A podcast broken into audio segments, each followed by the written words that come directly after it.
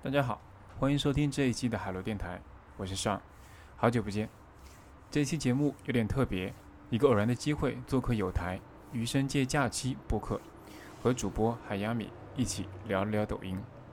那以下请听正片部分。这种大众媒介出现之前，会有一种更传统的广播形式，那就是比如说村头的大喇叭，可能权力是掌握在某一些特权的执行者手上的。是，但有了快手这样一种媒介，有了直播这样一个形式的出现之后，每个人的手上都有了一支广播，呃，都有了一支喇叭。乔布斯去做产品的时候，他大部分的产品都是自己产品的消费者，他做的东西跟自己的个人喜好是融合在一起的。呃，像张一鸣的话，理性，他对于信息输入其实有一定洁癖，跟他自己的喜好，我理解是有一些差异的。哎，我了解一下，你在做产品的时候，呃，你会倾向于说是以做自己喜欢的那类产品吗？还是说你有的时候可能会选择说将个人的喜好跟自己做的产品剥离开来去看待？嗯，我觉得我没有选择。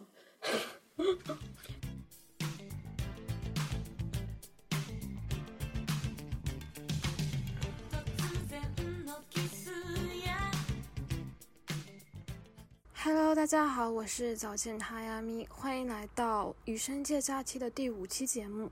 这一期节目我们准备聊一聊抖音。在一九年的时候，我在字节内部写过一个 blog，在 blog 里面说，我一直有一个偏激的观点：做过视频的产品经理都是不应该沉迷于消费短视频的，这就像贩毒的人不会吸毒一样。那时隔两年，再重新回看这句这句话的时候，会觉得这里面带着一种非常深的傲慢。所以呢，嗯，这一期节目就是对抖音反思的再次反思。首先，请我们这期的嘉宾海螺电台的上来给大家打个招呼。呃，大家好，我是海螺电台的主播 Sean，然后我是在互联网行业的一名产品经理。嗯，大家好，很高兴来这边做客。嗯，前段时间有翻到，呃，海亚米这边有一篇文章提到，对于呃反思抖音的反思，应该是有这样一篇文章。然后当时我看到，其实对于其中的一些观点和一些想法还比较的认同。对，所以说想呃跟海亚米这边也私下聊了一下，说啊，我们觉得这个话题还挺有共鸣的，可以展开稍微聊一下。好的呀，那像使用抖音的频率和习惯是怎么样的呀？我在大概二零二零年之前的话。基本上是不用抖音的，我没有安装过抖音。虽然当时身边也有很多朋友用，或者会去呃建议我去安装，但那个时候我还是比较一个呃比较一个排斥的一个态度，所以呢我一直没有安装。我可能在呃那个时候我我觉得可能还比较比较极端一点，我连 B 站的 app 都不会安装在手机上。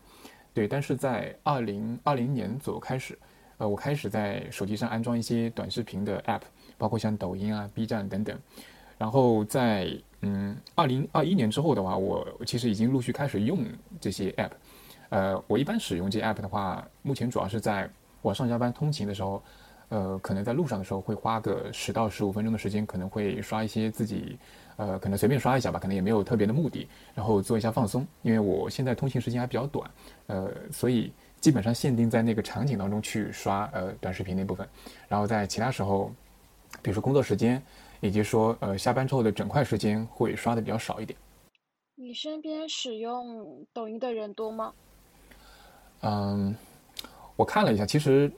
其实之所以在二零二零年之前我不怎么用抖音，也是因为我我身边的这个生活圈子里面，大部分朋友是不怎么用抖音的。对，所以如果是我现在生活的圈子的比较紧密的朋友圈子里面，用抖音的人并不多。但是我刚刚提到说，像我的长辈，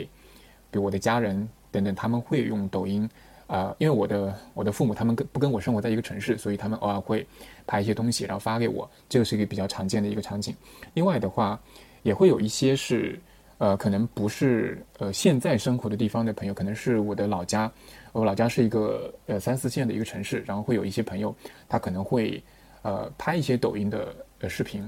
他不一定是直接发给我，但是有的时候可能会因为某些契机我可能刷到，这个时候可能会会看一下，然后他们也是。我据我观察，也是会日常去刷抖音，也会比较多一点。嗯嗯嗯，那这里可能就到了一个问题，嗯，就是为什么我们身边的人不会去使用抖音呢？嗯，我没有具体去问过他们的想法，但是与我自己出发来说的话，我不那么愿意去用抖音。就早期啊，是因为我觉得它首先视频给我的信息密度会比较低，然后它也不太会给我带来太多我希望输入的信息，它更多的可能是偏向于消遣、娱乐或者刺激的内容。那嗯，对我来说，它可能能给我带来一个短时的刺激，但是它对于我呃。精神上或者内容上的需求的满足度，其实我觉得是不够的，所以，呃，它无无法满足我对于信息的输入的要求，所以我是我或者我我猜我朋身边的朋友不愿意抖不愿意用抖音一部分的原因是这个。没错，我很同意。在那个 blog 里，我也非常猛烈抨击了视频使人愚蠢这个事情。就是说，视频它是按照固定速率播放的一个线性进程，那么观众在这过程中就必须被动去适用它播放的速率，在这过程中没有办法进行分析、推理、归纳和总结。那大脑在接受视频这种被动填鸭式灌输之后，刺激一直得到提升，也会很难再去主动阅读和处理大段文本。是的，是的，就是因为我偶尔也会刷嘛，我其实刷的时候，其实你是能感觉到。自己会被那个那个短时刺激的东西所带进去，你是会陷进去的，因为它就是可能几秒、十几秒刺激一下，刺激一下，你会很习惯的陷入它设定的那种场景，你可能还会继续往下滑，继续往下滑，然后你会不断被这种刺激一直推着往前走。嗯，没错，其实就是我们说的时间黑洞。嗯，然后我想到我还讨厌抖音的一个点，可能就是它的视频非常的公式化、同质化。嗯，很像是一个视频流水线工厂里面做出来的视频，就是它的脚本永远都是规划好的，然后大家看到一个东西火，争相去模仿，争相去复制粘贴。对对对，这个我觉得我想到，好像抖音有个 slogan 叫“记录美好生活”，对吧？对，如果说你说按它的 slogan 来说，记录美好生活，如果所有记录拍下来的东西都是表演出来的、设定出来的。那我觉得这个 slogan 就是一个非常大的讽刺，因为它根本没有记录什么美好的生活，这就是你强行构造出来的一个场景而已。上海前段时间在武康路上面有一个非常火的蝴蝶结的那一个老奶奶，然后她其实是一个，嗯，在过年的时候，老奶奶楼下有一对有一对小年轻情侣，他们为了让整个过年更有气氛，就做了一个蝴蝶结，把这蝴蝶结绑在了外面楼上，而这蝴蝶结不知道为什么就在小红书和抖音上面火了。嗯，然后前段时间就是会有非常多的人去下面排队打卡。刚开始刚开始的时候可能还只是拍照而已，但后来就演变成了，只要老老奶奶出来，他们就会疯狂对老奶奶大喊大叫，并且在嗯老奶奶走在马路上的时候，也会有人拉她去合影。后来就是变成了对整个大楼的进出的人都有非常强的呃都有非常差的那种干扰，最后就是不得已那个粉红的蝴蝶结就被拿下了。呃，我我有点没太理解这个粉红的蝴蝶结，大家关注它的点是觉得这个事情很美好，还是这个事情很精致？我没太理解这个点，为什么一个蝴蝶结能创创造这样出这样一个所谓的网红效应？首先就是它肯定是有一定的独特性的，就是在一个小洋房，上海的小洋房的建筑外面有一个巨大的蝴蝶结，这个场景可能是不太常见的，这第一点。第二点，它确实比较精致美好，蝴蝶结这种意象可能也是。嗯，年轻的少年少女们，他们一个少女心的一个体现吧。对，就是会有，嗯，它如果绑的不是一个蝴蝶结，比如说像是一个，嗯，像是一个什么其他的轮子啦，或者是一个机械键盘啦，可能就不会有那么多戳中那么多人的心吧。嗯，然后第三个可能就是，嗯。第三个可能就是，如果有人觉得这个东西很可爱、很好看，把它抛到网上之后，后面过来打卡的人也不一定是因为它本身的可爱而去拍照打卡，可能只是因为它是一个网红景点，所以我要跟风去把这个东西拍下来，并且发到网上去炫耀。明白，明白。所以其实这种这种网红的模式，其实短视频给他了非常好的一个传播渠道或者助力，使得这种。网红，大家更容易，首先传播性更好，大家更容易关注到。其次，大家会去复刻它，因为短视频其实成本极低嘛，大家去拍一样的视频去复刻它，同时加强这种网红性的传播。啊，确实是。如果你是，如果你是像以前图片、图片、图片时代，其实也有这种问题了，就大家可能习惯在那边拍一张美美的图，但是文字时代这件事情可能就 比较难发生了。是的，而且视频它这个载体天生决定了。嗯，它传达出来的东西会更生动、更直观，传播力也会更广一点，冲击性也会更强一些。包括抖音这个载体的话，就比如说以前在图片时代，可能网红效应是在小红书上面去产生的；文字时代，可能网红效应是在公众号或者豆瓣、微博上面去产生的。但是这里面任何一个产品的用户数量都远不及抖音六亿的 DAU 用户，所以可能抖音巨大的用户群体也支起了整一个网红奇观的出现。明白，明白。你提到你提到小红书，呃，其实我想到另外一个点，就是我觉得也是。可能是抖音呃这一波短视频的公司带来的不太好的一个影响，就是其实你看到小红书、B 站、微博等等，其实都在往呃短视频化或者说瀑布流的这种推荐的方式去做一些尝试。呃，大家其实如果用过小红书、用过 B 站、微博，其实都发现有这种，它会放一个这样的一个信息瀑布式的信息流，然后你刷的时候，它不断下面给你推荐新的，它让你沉浸在这里面。我觉得是这种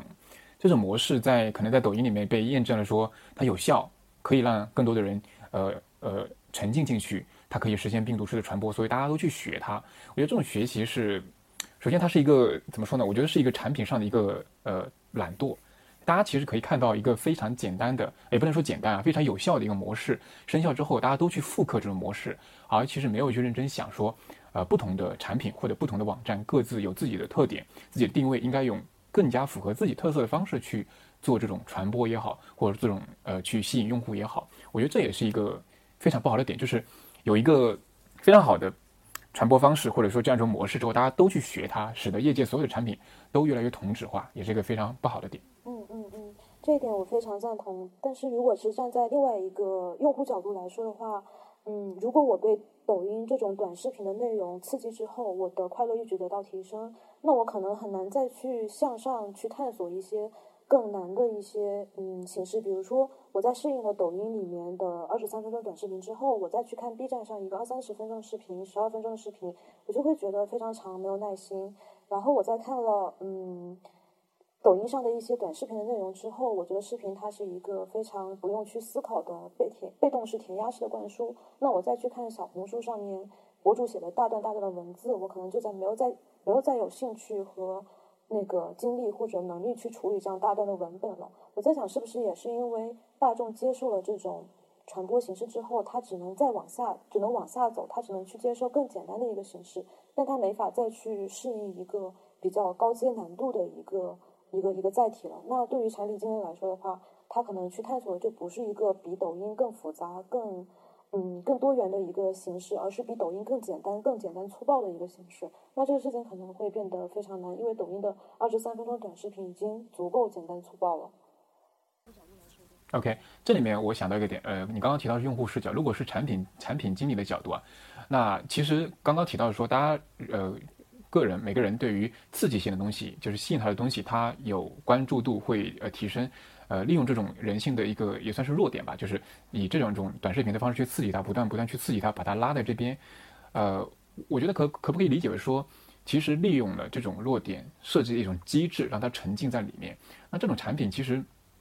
某种程度上，假设就像刚刚说的，他他上瘾之后，他呃投入更多时间之后，他逐渐不再会去愿意去呃阅读长文字。这种情况下，是不是可以理解为这个产品其实没有让用户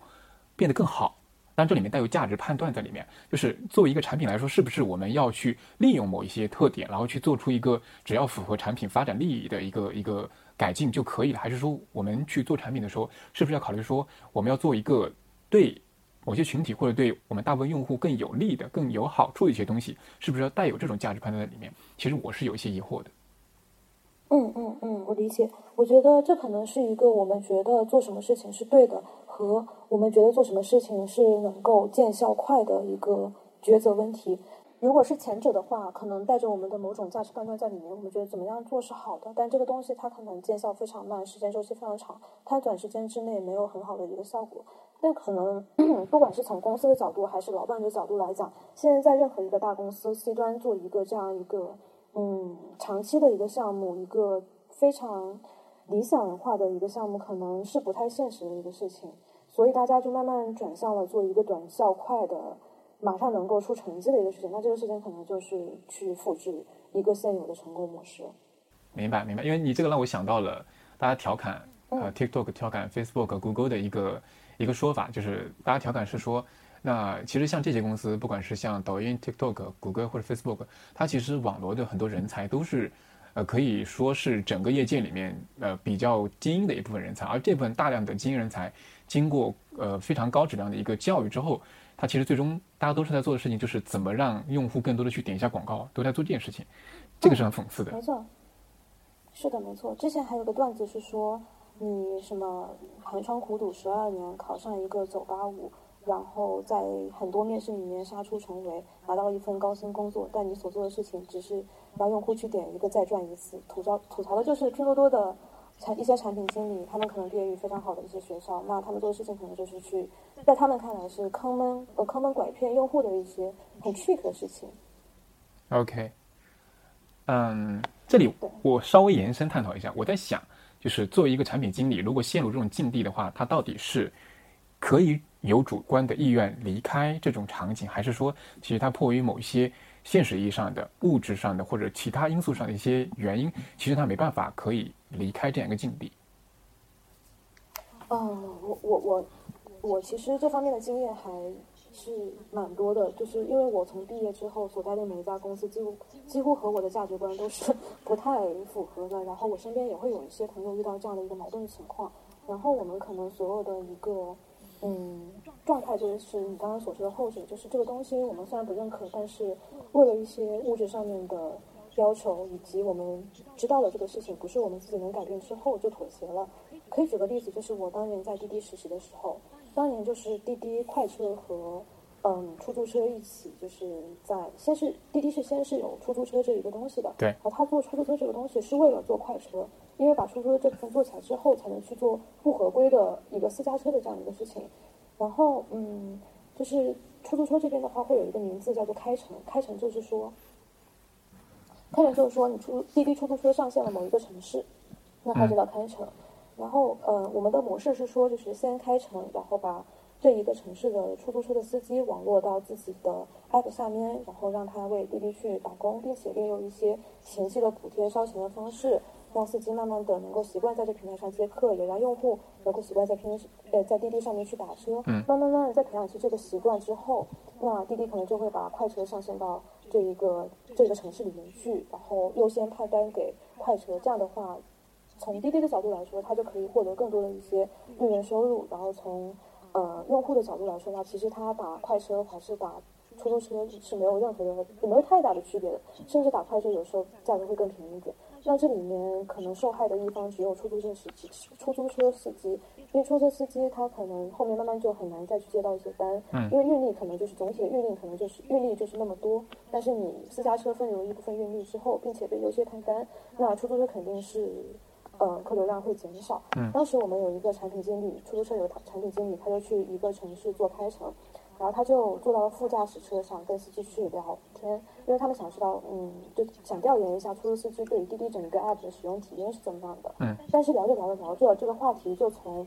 嗯，这一个司机端，呃，这一个滴滴 app 的司机端的产品功能体验，变成了说，这个司机在面临了从滴滴平台，嗯，从自己从完全是自己做到滴滴平台以及滴滴后来开始做快车之后，整个家庭状况的类似于急转直下。然后他当时妻子又生了病，然后孩子又是在上学，急需用钱，但同时他的钱，他的收入又在急剧减少，可能先是比以前少了五分之一，然后慢慢四分之一、三分之一、二分之一，然后他就会，嗯，讲这些东西的时候，其实他是不知道旁边坐的这个人，就是当时把他们从，呃，一个完全比较。开阔的市场挤到了滴滴平台上的这样一个产品经理，或者说罪魁祸首，所以他讲的是比较放得开的。但是我那个产品经理的朋友，她是一个女生，她当时听了之后就非常难过，在车上她就憋不住，然后她就下车，然后就开始狂哭。回来之后就回到北京的公司之后，她就非常的嗯，怎么说于心不忍。她每次做需求，可能以前做需求的时候，你会想到的是公司的数据、公司的指标、业务的增长，但后来你会想到那一张张。用户的脸，就司机的脸，他们在背后的一些故事啊，他们的难处，他们被公司、被我们所谓的一些利益被驱使着，然后可能遭遇的一些不是非常好的经历。明白。对，所以我觉得其实很多时候我们在做产品的时候，都会经历这种良心上的拷问，但是我们没有办法去改变这些东西。OK，呃，我我跟你的境况会稍微有一些差异，就是我其实也也会遇到这种的选择，但是我会在比如说选择公司或者产品上，首先会有一个大的判断，我不会去跟自己理念不太合的公司的产品，就首先在在根本原则上，我先会避开这个呃让我尴尬的境地，呃，所以呢，我不太会去一家公司，可能我很很不接受他理念的公司，这是第一点。第二点，当然，即使是在我认同理念的公司，你仍然会去做大量的可能你不太喜欢的事情，这个我理解应该是没办法避免的。但是，我仍然倾向于说，在任何这种你做产品的过程中，发现有些东西其实它并不是以用户或者你面向的群体的利益来考量，而是可能你是为了公司或者我们发展的需要而去损害了一部分利益。我仍然会选择去争取，我们不要去做这种事情，去争取找到一种平衡。呃，至少我遇到的一些公司或者周边的同事啊，在你争取的时候，还是愿意去商量和商讨方案的。我觉得这个是还比较好的啊，不至于说大家没必要商量，就是以公司的数据为上，以公司的利益为上，而不用去想说这个会不会损害用户的利益。对，所以我觉得，如果我们再去做一些大的选择，或者是做一些呃大的选择之后的一些小的选择的时候，如果有人能站出来提出这种质疑，并且尝试去找到更好、更平衡的方式，我觉得应该能够。呃，一定意义上去避免这种情况的出现。嗯嗯嗯嗯，作为一个没有避免过这样事情发生的产品经理来说，我表示非常羡慕。然后刚才说到很多为什么讨厌抖音的一些原因，可能这几些这些原因都是我们嗯比较多的去讨论的。我现在想讨论一个可能是比较少去讨论一个话题，就是说我们会发现说现在越来越多的艺术作品都在慢慢的变得非常的抖音化，也就是说短视频在影响着电影和音乐的创作。对对，就是比如说，嗯，首先是音乐来说的话，不知道双有没有听过之前熊阿姨在《先生制造》里面做的第一期节目，叫做《算法统治下的神曲》。我还没听过这个节目。嗯，它其实讨论的就是。抖音的初代网红歌曲《学猫叫》，就是那个一起学猫叫，一起喵喵喵那个歌曲，它变成一个爆款之后，对后续的一些流行音乐造成的影响。那这个影响可能就是变成，嗯，就是流行乐有在慢慢的失去主体性，它变成了一个土味大俗歌和一个爆款模型，成为了短视频的一个附属。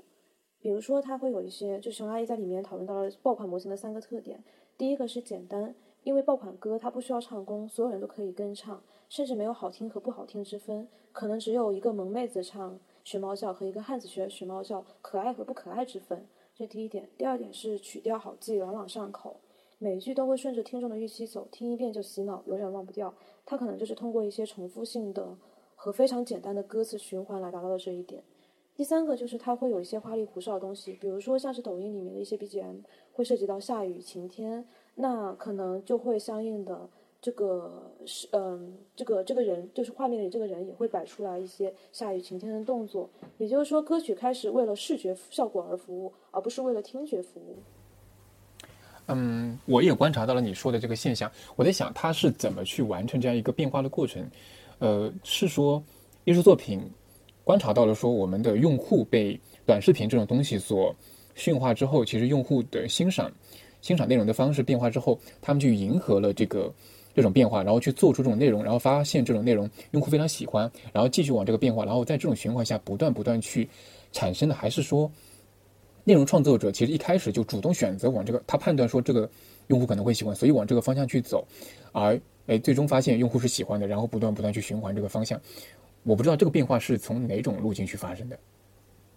嗯，我猜可能是第二种，就是刚开始的时候谁不知道说这个东西会火，没有人觉，没有人知道。观众喜欢什么样的东西？直到有一个人，他可能做出了一个，呃，非常适合去传播、复制，并且为视频做配乐的音乐，然后大家发现这个东西是被大众喜好，而且来钱非常快，之后也纷纷投身其中去做类似的这样的事情。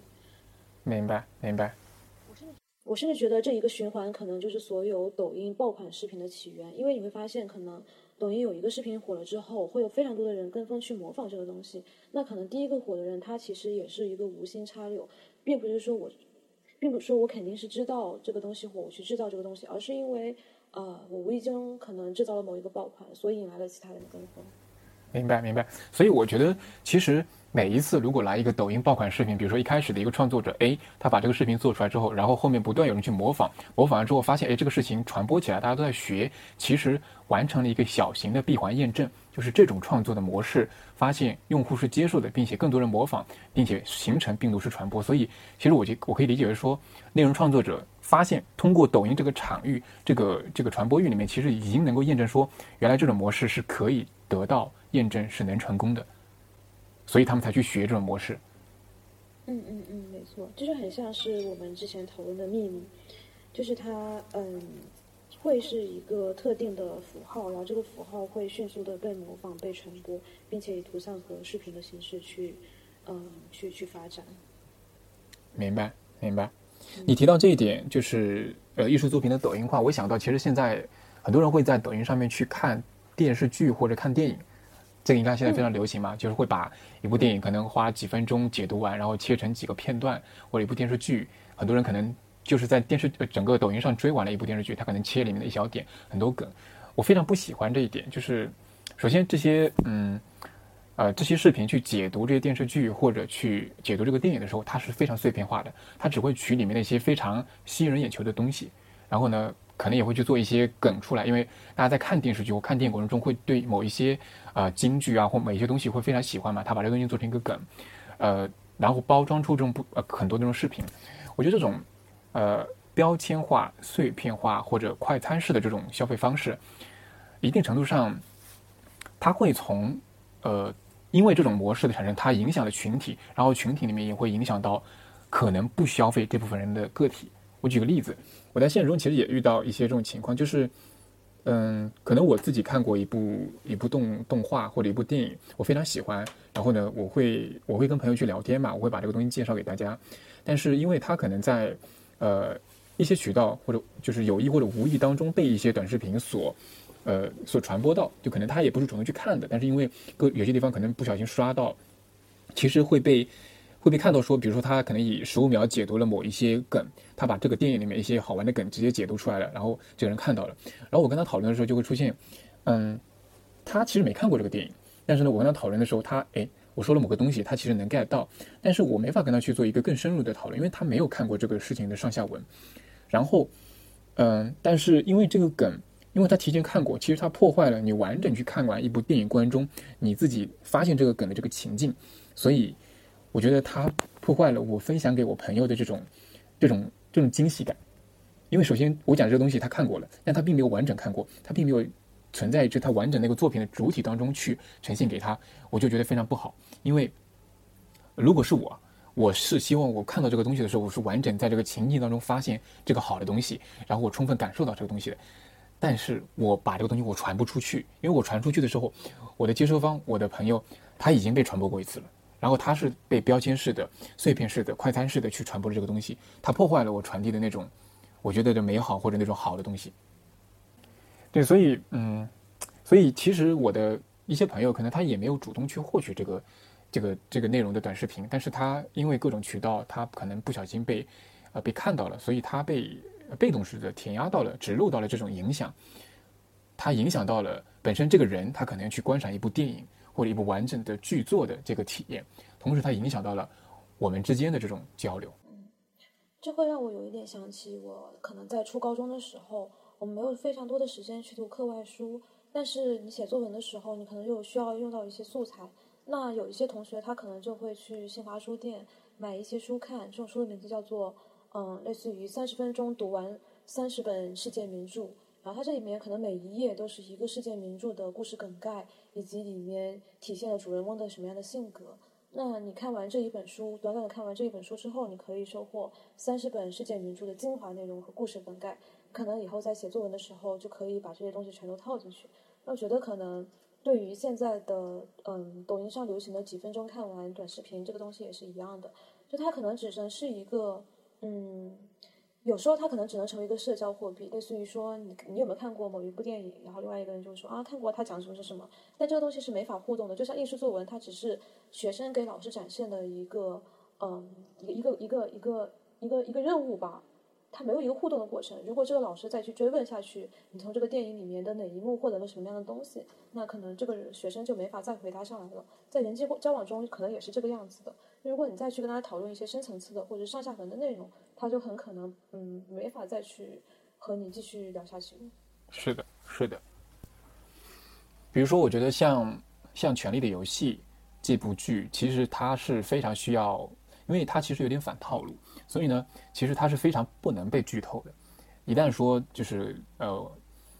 观众在看这部剧之前，它被剧透了，其实会非常影响的观赏体验。所以假设说，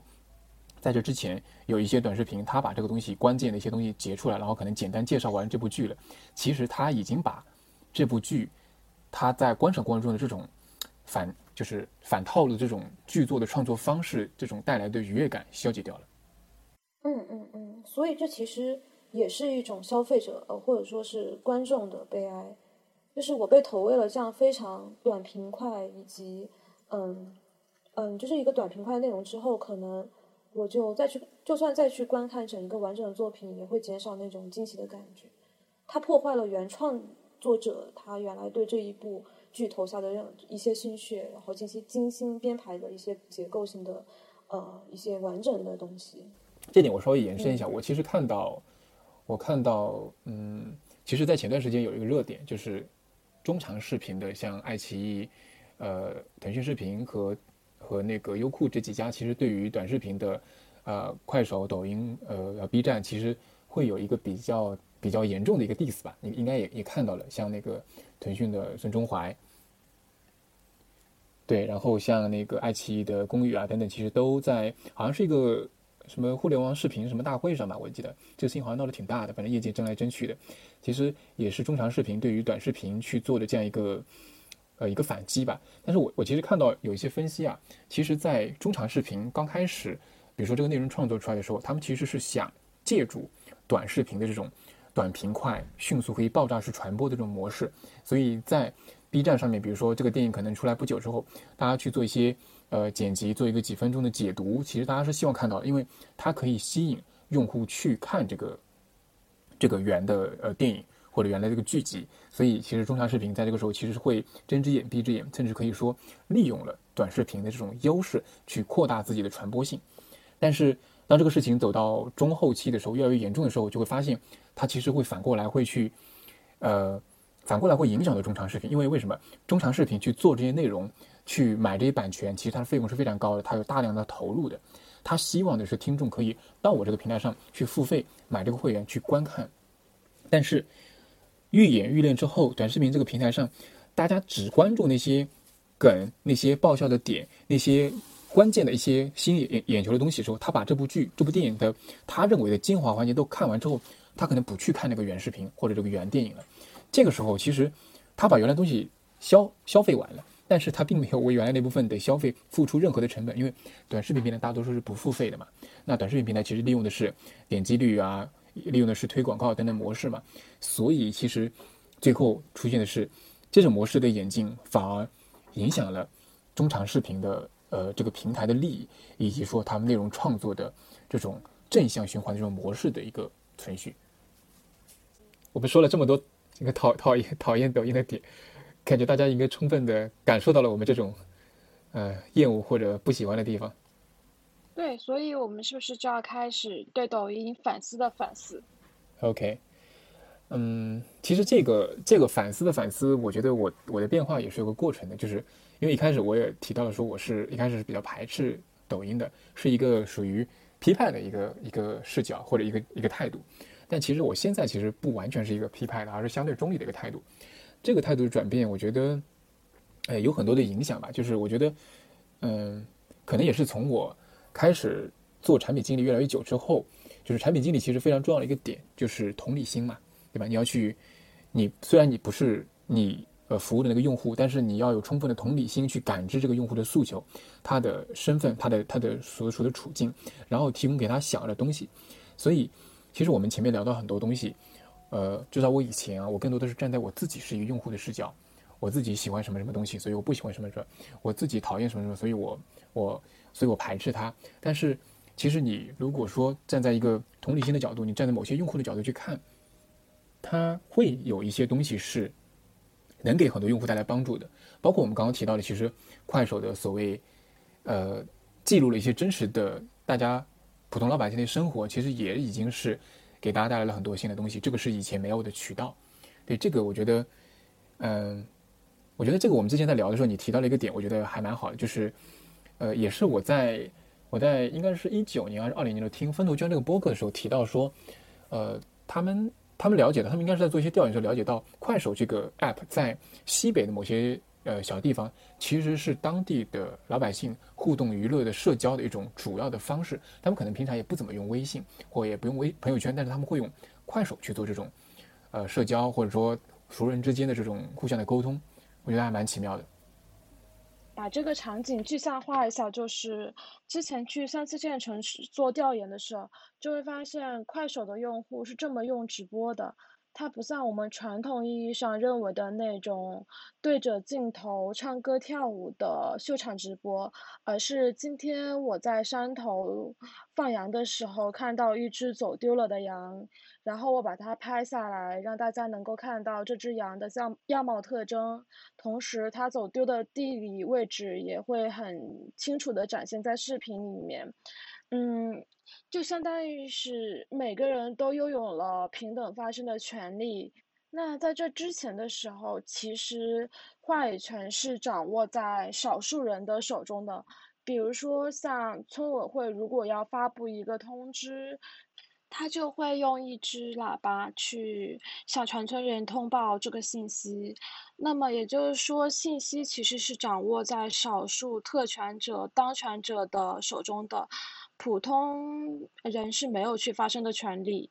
但有了快手之后，就相当于是每个普通人都拥有了去发声的权利。哎，我同意，我觉得村头的大喇叭这个意象挺好的，非常的形象，因为。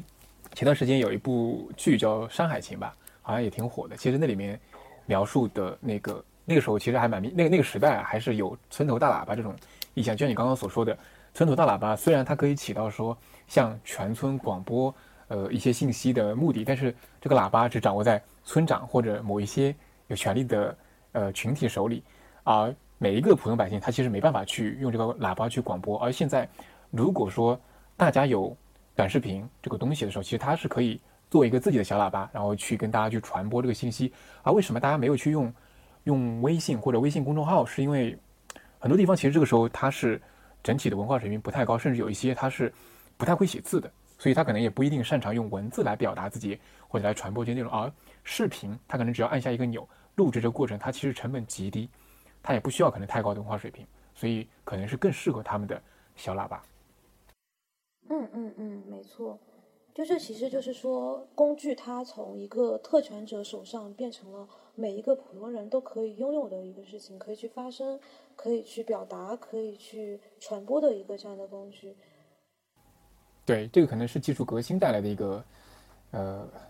去中心化、更加去中心化的这样一种变化。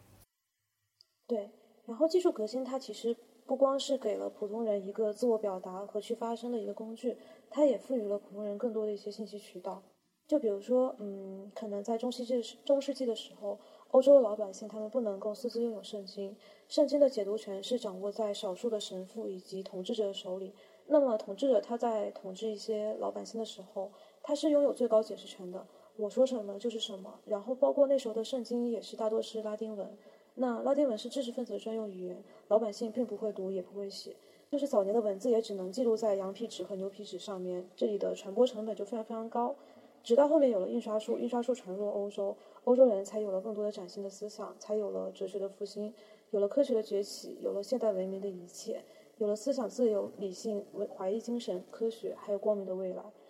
就虽然我们现在也不能说抖音带来了像。嗯，上世纪的欧洲一样，那种现代文明的一切崭新的思想，但它其实也传播了很多先锋的一些一些思想。我不知道，就上有没有观察到一些抖音上面比较先锋的一些思想是什么？呃，我没有观，就是我没有观察到具体的账号或者呃视频内容，但是我有听到一些相应的类似的表达，是说，其实像很多中国的可能三四线或者更小的城市里面的女性。可能像农村里面的女性，其实大家的性别意识观念是相对还比较落后的，但是她可以通过短视频看到外面更多的地方，其实把这种啊性别意识或者女权的这种观念慢慢慢传递给大家。比如说，可能在某些时刻，我们是可以说不的，我们是可以拒绝的。但在以前，大家可能因为在村里嘛，大家其实是会被周围的这个环境，呃，首先所控制，或者说这个信息它是相对比较闭塞的。但是当你发现，哎，这件事情原来大家大家认为这件事情惯例的事情原来是不对的，他其实通过这个管道可以接收到更多的一些他以前不知道的内容。嗯，希望说的非常好。我举个例子，就是抖音上有一个话题标签叫做“艰难宝”，这个话题下面有六千多万的播放次数。它热度最高的一个视频是一个呃男婴的头，然后嗯这个男婴的头在一上一下的抖动，仿佛在跪拜一样。然后下面就会有评论区无数的人在留言说承接健康难保。其实就是说，嗯，很多在农村的女人，她们生不出男孩，成为了一种原罪，于是她们去庙里拜佛也好，去医院看病也好，或者去抖音上接男宝也好，都嗯，都反映了她们其实是处于一种困境里面。嗯，然后我们去回顾中文互联网上大部分。嗯，女权主义的思潮的聚集地大概就是豆瓣鹅组、微博上面的一些女权博主，或者是嗯中文播客里面一些比较女权主义的播客。那其实这些内容都是离这些呃农村女性非常非常远。但是抖音不一样的一点是，因为它的体量足够大，所以会有女权的思想，并且这种思想会向下对冲，去对抗那种比较传统的男本位的思想。举个例子，就是我之前在豆瓣看到一条广播，他说和老妈聊天，他说老家的民政局离婚的人太多，排队都排不上。结婚的人却寥寥无几，还说就算是农村的女性，因为刷抖音也看到了很多先进的女权观念，就开始转变思维了。然后他说，互联网的作用是巨大的，女性意识觉醒是一种不可逆的趋势。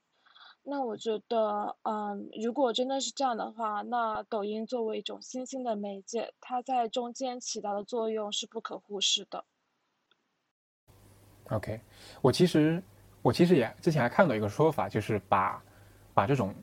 视频化的信息传播的方式誉为新时代的白话文运动。嗯，我觉得它可以理解为说，其实呃，就像你刚刚提到的，其实，在更早之前，有文化识字这个事情其实是某一些阶层才拥有特权，但是呃，但是随着说，嗯，虽然说现在文化水平越来越越来越高了，大家可能文盲越来越低了。但是其实要去有组织的、有逻辑的去用文字表达自己的观点、表达自己的呃生活、分享内容，其实还是有点门槛的。所以其实视频的出现、视频这种表达方式的出现，它把这种门槛进一步拉低了。因为，呃，你刚刚刚说到说，即使你要去写文字，那你你起码得识字，你能写字是吧？虽然可能你不一定对你的表达力要求多高，但是视频这种它可能不需要你会写字，你甚至不用识字。你可能仍然会点一个按钮去做记录这个过程，那相当于说他把可以去表达自己的这种门槛降低，同时把这种群体进一步扩大了，所以它跟白话文运动其实一定程度上是有一点相似性的。嗯嗯嗯嗯，它其实是降低了普通民众去获取信息和表达声音的一种门槛。哦，我觉得，哎，我觉得这点我们其实谈的更多的还是以说，呃，切换了一下视角，那。如果不是以我们的视角出发，而是一些可能更普罗大众的视角出发的时候，其实发现这里面还是有很多可能视频化或者短视频化带来的一些好的东西。对，这也是我们就我们所谓的对抖音的反思的反思。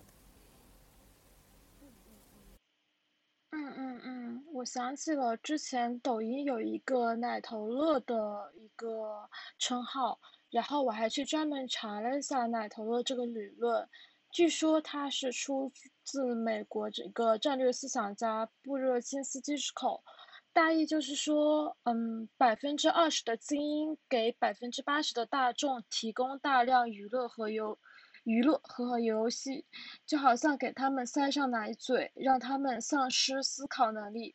嗯，很多人会煞有其事的引用这一理论来论证网游、抖音、综艺、偶像这些东西的危害性。Sean 是怎么看这个理论的？我觉得这个问题可能辩证的看啊，就是，嗯，你说你能不能说是百分之二十的精英给百分之八十的大众提供的这种娱乐，呃，这种解读是一种方式啊，但是另外一种方式是说，我们刚刚提到的说，其实。我们也，因为我们其实虽然给了他欣赏或或者传播或者观赏这种短视频的这种，呃所谓的娱乐，但其实我们也给了他们表达嘛，对吧？我们也让他可以自己去创作嘛，所以它是个双刃剑，并不是说你只能看，是吧？你你丧失思考能力，你去大量的去娱乐短视频，这是一面，但是你可以自己拍，是吧？你可以创作，那这种创作力的释放，其实。我觉得消解掉了刚刚所说的，那好像这个东西抖音提供给大家只是奶头了，只是说好像精英去让大众大众变得更加愚蠢。那我觉得它不完全是这一面，而是假设说我们把创作的这种门槛降低了，把创作的这种权利给到了更多的普罗大众，其实它是呃可以让百姓或者说让更多的普通大众更好的去创作，并且创作中是带有思考的。对吧？嗯嗯嗯，就是它不光是一个消费品，它也可以是个创作品。对，它是可以，它是可以有创作力在里面的。因为我们也看到了，说其实，在短视频平台上冒出了大量的这种所谓很多的土味的创造啊，或者非常有特点的新颖的创作方式，这些都是好东西，这些是需要花脑筋去想一下去创作出来的东西。嗯嗯嗯，这些是从创作的角度来说的。嗯，但是我觉得，即使是从消费的角度来讲，抖音也不完全是一个危害的东西。就是每个人都需要娱乐，都需要在繁忙的工作之外找到一个焦虑和压力的出口。嗯，就是娱乐本身也不是一件坏事。每个人都需要娱乐，不应该把它视为洪水猛兽。是的，是的。所以我觉得奶头论这种理论过于的。呃，划分阶层呢，就要强行把阶层划分为所谓精英阶层和大众阶层，然后谁提供给谁，谁去为了让谁去更愚蠢。我觉得这个如果拉回来看，其实即使是精英，当然也是个普通的人，是吧？那普通人每个人其实都会有，你平常说，哎，你说你日常都是非常高质量的呃信息的书，但每个人都会有自己焦虑、自己烦躁、自己疲劳的时候。那呃，是不是在这个时候，我们也可以去有一些娱乐的活动？可以让大家更加放松，更加更加的去自在。这个我在前段时间听一个播客，就是，呃，路人抓马的时候，他提到说，其实他日常把他日常在工作完之后，他可能工作的强度非常大，日常的创作也非常多，但他可能在每天晚上可能十一点之后会选择去刷一下 B 站，对他可能不是看抖音或者他看 B 站，他把这个叫做信息的薯片，就他可能也他就是一个纯娱乐，就是乐呵一下，看看一些搞笑的东西，让自己轻松放松下来，然后可以去然后去睡觉。那我觉得这个也是非常，非常有，或者或者说这个东西它是有存在必要性的，是吧？它可以让人在一天的繁忙的工作和非常高脑力消耗的创作创作活动之后放松下来。那为什么不可以让它去作为这样一个形式存在呢？我觉得完全是可以的。对。然后，嗯，我觉得你之前有一个观点说的非常好的，就是我们对抖音的反思，其实也是对自己的反思。就是对我们曾经以自己的喜好去判断这个产品的价值，我们当初的狭隘、傲慢和嗯以自我为出发的这样一种态度的反思，我非常喜欢你的这一个观点。对这个，其实我我之前在聊的时候，为什么我关注这一点，是因为我日常会观察一些呃我比较喜欢的企业家，比如说像苹果的乔布斯，这个大家都比较熟知啊，呃也然后像比如说像国内的像王兴啊或者张一鸣，我其实。也是呃会关注比较多一点，但是我发现其实他们之间有比较大的一个差异点，在于说，乔布斯去做产品的时候，他大部分的产品，他都是自己产品的消费者，他做的东西跟自己的个人喜好是融合在一起的，就他做的东西，不论是 iPod、iPhone、Mac，甚至是皮克斯动画，都是他自己喜欢的东西，他是。把一个东西做出，他也自己喜欢推向所有大众，他想把好的东西推荐给所有人，他是这种创作方式。但是我在观察，比如说张一鸣或者王兴的时候，发现有一点点不同。呃，也也可以包含黄峥啊，跟黄峥做的拼多多也就类似的，或者像张一鸣的呃今日头条，呃，像张一鸣的话，其实在在行业内，其实大家通过不断的解读，发现他是一个比较理性，他对于信息输入其实有一定洁癖的这样一个人，所以其实像今日头条这样的产品，它也是这种通过算法的推荐，然后不断的去推荐用户自己喜欢的东西，跟他自己的喜好，我理解是有一些差异的。他可能他是一个自制力相对来说比较强的人，他可能不会去每天花大量的时间去刷这个东西，对，所以我觉得他去做的东西，并不是跟他个人的喜好强匹配的，他可能做的是。他根据自己的方法论去观察到的，这个市场上有这样一批的用户，有这样诉求存在，然后算法这个东西可以很好的去让他们沉浸在这个氛围当中，所以他做出这个产品。对，所以他可以把自己个人的喜好跟商业化的产品、用户所需要的东西完全剥离开来看待，这两种不同的创作产品的方式差异是比较大的。对，所以我刚刚说说，呃。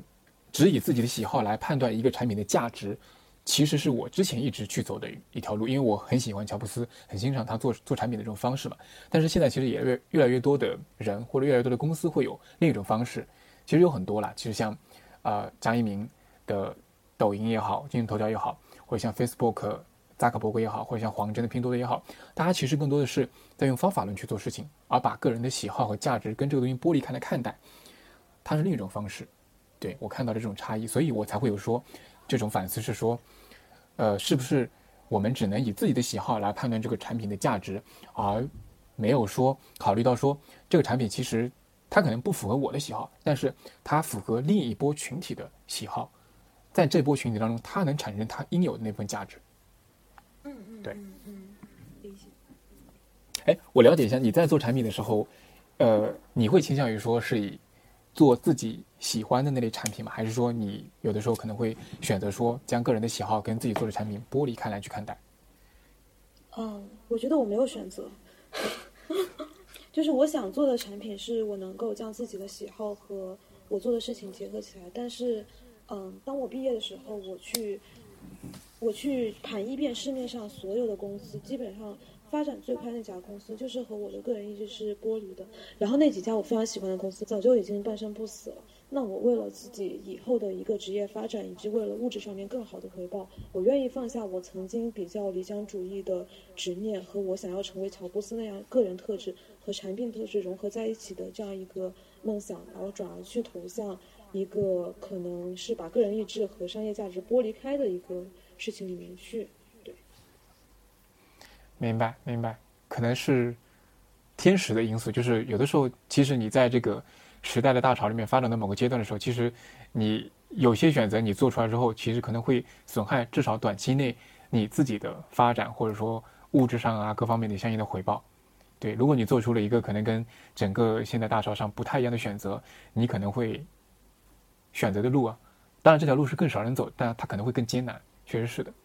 对，没错。所以有时候我也会跟一些朋友非常遗憾的感慨，说我感觉自己晚生了四五年。包括年初在 Clubhouse 的一些，比如说豆瓣离职员工的 room 里面，也会表达过非常强烈的那种愿望，就是想说为什么现在大家都在追求业务指标、追求数据、追求一些公司上面的利益，但是很少有人去关心一些文学、一些人性、一些哲学上面的比较虚的东西。理解，理解。不过我，我觉得我整体上来说还依然依然在反抗这一点，就是我在选择我做自己的产品的时候，因为我是做 B 端的，我是 B 端行业的产品经理，呃，我我在选择去哪家公司或者去做哪个产品的时候，我首先第一考虑还是会以自己的喜好和个人价值的匹配性来判断的。如果说这个产品我不喜欢，这个理念跟我不契合的话，我第一的反应我是会拒绝的，对。就举个例子，嗯，我不太喜欢钉钉这个产品，所以，所以当这个公司它给我任何的机会，或者说去去有职业机会的时候，我不太会考虑它，哪怕说它在市场上的地位仍然非常好，发展的特别特别呃，整体的一个站位是非常好的一个状态，我仍然不会去考虑它，因为我觉得，当我加入这家公司的时候，我去做它的时候，如果我每天特别疲劳，然后可能加班加点去投入一个自己内心里不太不太喜欢的这个产品的时候，我会非常痛苦。我会非常挣扎于这个东西，所以在这种情况下，我一定是没办法。首先，我一定没办法发挥自己的全部的呃能力，对全部的才华。然后其次，我跟其他没有这部分负担的产品去比较的话，我一定会比他们更负担更重嘛。所以我可能肯定是做不过他们的，因为他没有这种痛苦的话，我有这种痛苦。我同样写一个文档去做一件事情的时候，他毫无负担，我有这种负担，我会很难受，我没办法去坚持下去。对，所以我我倾向于我不太会去做这种选择。当然我。大家所处的情境不太一样，每个人可能所处的环境或经历的东西不太一样，对，可能这只是我个人自己的一个判断或选择。挺羡慕你的，那那我们就来一个最后的小彩蛋好了。OK，嗯，就之前可能大家我和朋友会聊到一个问题，就是我们的 guilty pleasure 是什么？嗯，可能就是对于很多来说，抖音是他们的一个 guilty pleasure，就是他们会觉得说，我喜欢刷抖音，但是我不希望被别人发现我喜欢刷抖音，因为这可能代表了我是一个意志不够坚定的人，我是一个没什么其他兴趣爱好，我是一个愚蠢会被算法投喂的人，等等等等等等，会有一些我们刚才所说的那些抖音的害处所带来的一些标签的一些一些一些顾虑所在，嗯。所以，嗯，想也想也想请问一下，就是像你自己有没有一些所谓的一些 guilty pleasure，就是喜欢但是不希望被别人发现的一些爱好？OK，呃，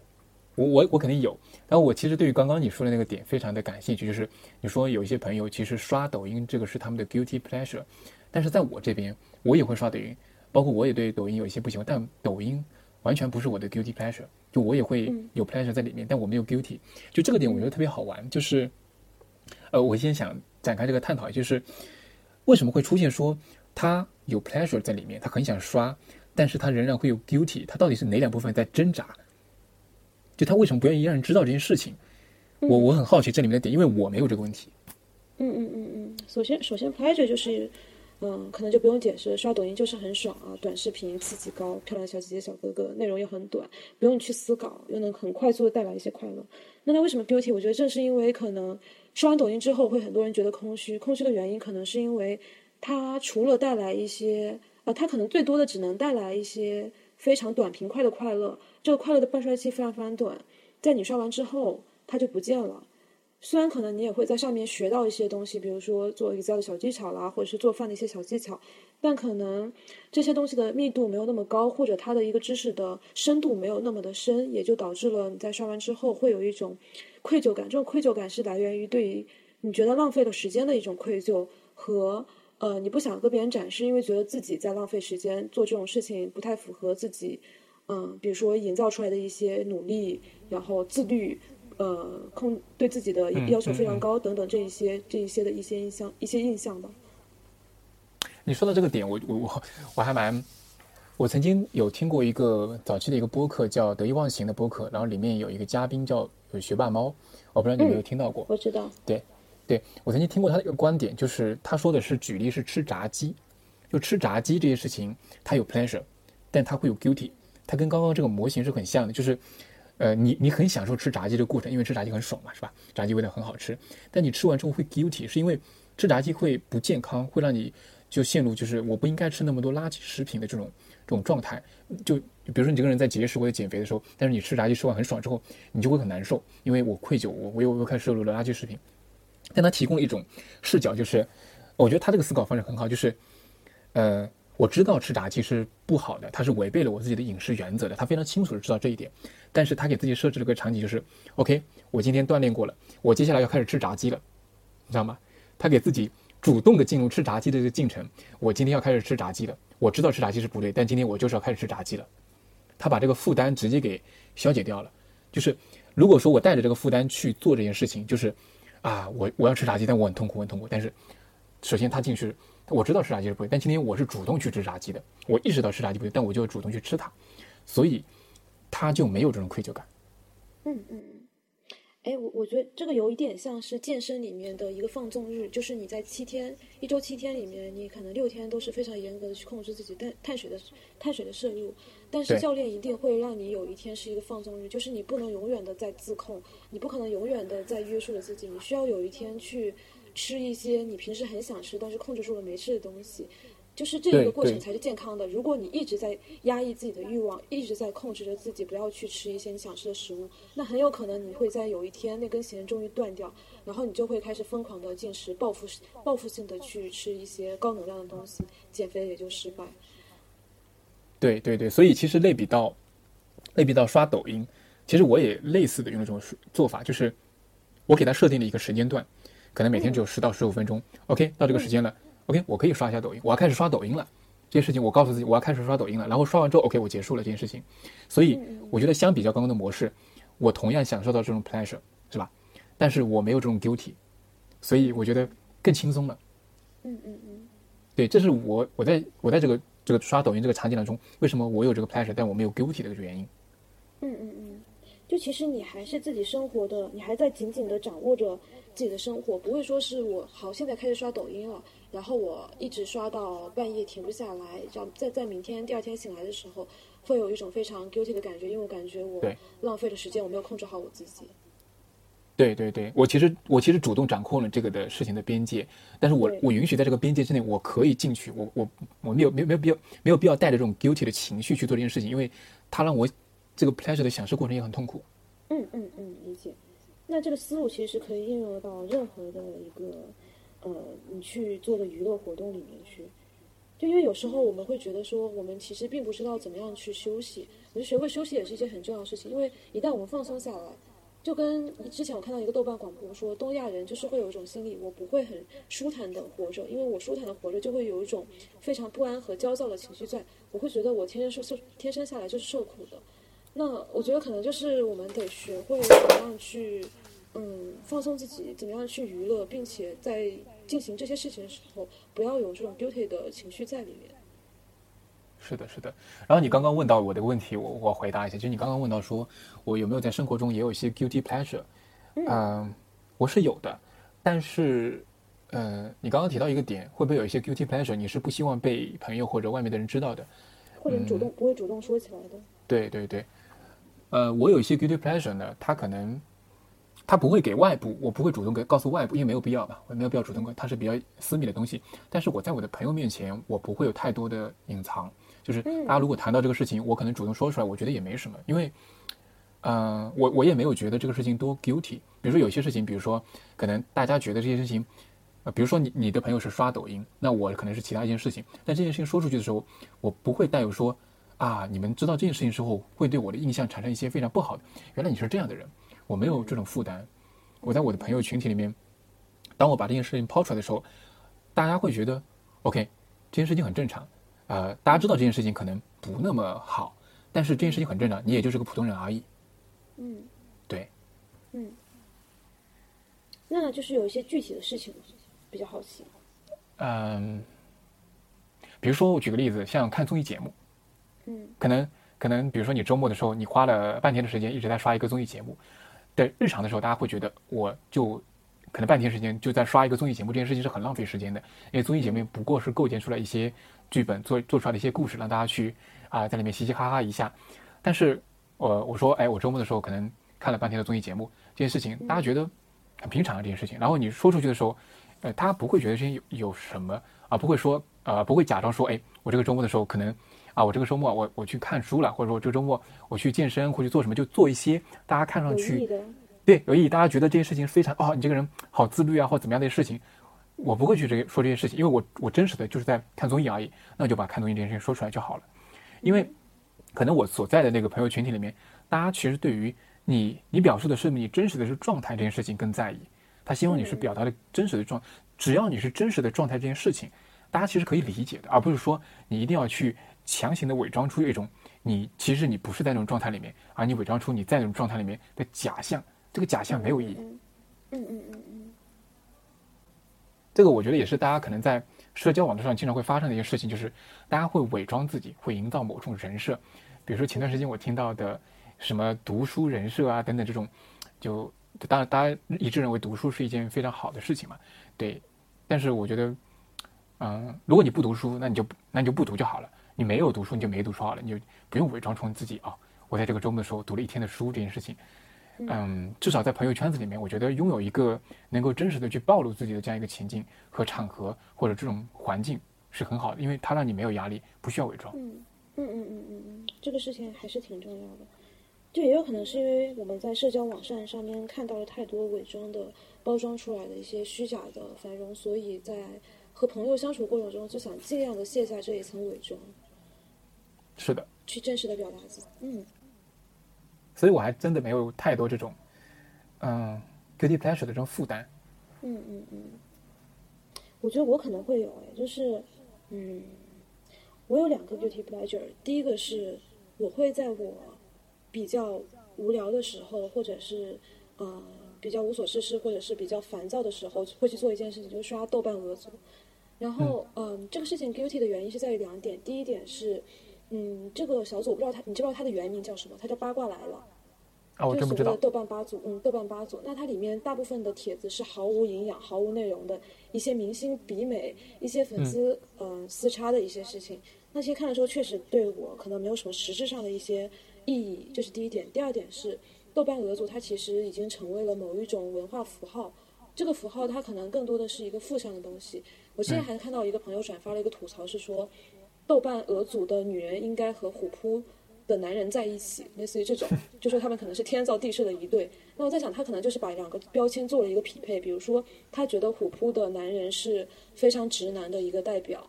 呃，那豆瓣的女人可能是一个非常八婆、非常八卦、非常呃喜欢扯一些女权的一些小心眼的女孩子，以这些女生为主。就是他们身上可能这些，就这个豆瓣豆瓣俄组身上其实是带了明显的一些文化标签在的，这个标签可能还是以负向的为主。那我觉得可能我如果跟别人说我在刷八组，会不会让别人觉得我是一个呃脑袋空空的傻白甜，我是一个非常激进的女权主义者，类似于这样一些不好的标签存在，感到 guilty 的一些原因，感到非常呃感到有一点点的嗯怎么说不安的一个原因吧。OK，我嗯，我我我带入这种场景来，我我能理解，我当然非常能理解你刚刚说的，刚刚说 guilty，但是我带入到这种场景当中，其实我不太会有这种情况，因为呃，假设我要去刷类似于豆瓣俄组这样一个东西的话，其实如果说我被别人知道我在刷豆瓣俄组这件事情，我不会有 guilty，是因为我不在乎他们的看法，嗯。我我 I don't care 他们怎么想，就他们怎么想，就他们说你是怎么怎么样，OK，那你这么认为就好了，这不重要，我我不关心你怎么想这个事情，就是我我在你心中的形象是怎么样的，对不起，我毫不关心，嗯我没有负担，所以我觉得就没有 guilty 这件事情。嗯，这样很好。就是那这个事情就变成了一个，只要你不在乎别人的看法，你做什么事情都可以。不管你是刷豆瓣俄组，还是你去看一些综艺，或者你去做一些奇奇怪怪的事情，只要你不在乎别人的看法，就不会有 guilty 这种心理在。呃，我觉得分两部分，就是如果说这个 guilty 是你对你自己的 guilty，那它是有的。啊呃，我们刚刚说的可能是你对外部的，就是你显露出来的 guilty，因为这份 guilty 是我不想被人看到的 guilty 嘛，你不用在乎的话，其实就不会有了。但你自己，比如说你自己是要，呃，还是以刚刚吃炸鸡那个例子，如果你是要自律、要健身、减肥的，那你做这件事情的时候，其实你关注的是自己嘛，你仍然可能会有这种 guilty 存在。嗯哼，理解。我还真不知道你会有这种 guilty，嗯，因为我觉得豆瓣俄组身上的标签标签有点过于的显著了，就是有一种你说出来大家都心照不宣，哈哈哈这种感觉。而且你知道翻转翻转电台吗？就翻转电台我知道的后我知道对，他就有说过一句话，是说希望女权主义者们和豆瓣的激进女权尽早割席，然后就会有一种，呃，我我自身还是认定为我是一个女权主义者的，然后会让人觉得说，如果我在玩豆瓣，同时我又是一个女权主义的，那我是不是就是一个豆瓣上的女权主义者？那豆瓣上女权主义者，她的标签可能就是激进女权，并且她是一个小粉红。会有这样一个非常明显的一个粉红女权的这样一个标签存在，然后我又非常讨厌小粉红，所以我会尽量的把自己和这部分人群做一个割席。虽然我觉得这种方式也挺幼稚的，这种想法也挺幼稚的。OK，OK，OK，、但是呃，我提供个外部视角。但是你刚刚在描述的过程中，首先我对豆瓣俄组其实不太了解，所以我对你刚刚提到说你刷豆瓣俄组之情这件事情给我造成的印象，其实我完全没有印象，是吧？因为我不知道刷豆瓣俄组代表了什么事情，可能只有真的了解豆瓣俄组和就知道这些错综复杂关系的人，才能知道这件事情你你做的可能会带来怎么样的一个印象。但是我是我发现我是没有印象，因为嗯我不了解它。所以其实这也说明了，就有时候你觉得这个事情很难为情，很怎么怎么样，只是你生活在自己的一个信息茧房里面，然后又把自己看得很重要，嗯，所以会产生这样一种想法。但其实别人可能压根就不在乎，只是你自己心里在一直想这个事情而已。OK，我们是不是差不多了？那我们就先聊到这里。那非常感谢上来到这一期的节目。好的，好的，好，谢谢海明。那我们就这样，拜拜，嗯，好的，那我们拜拜。拜拜，拜。嗯嗯，拜拜。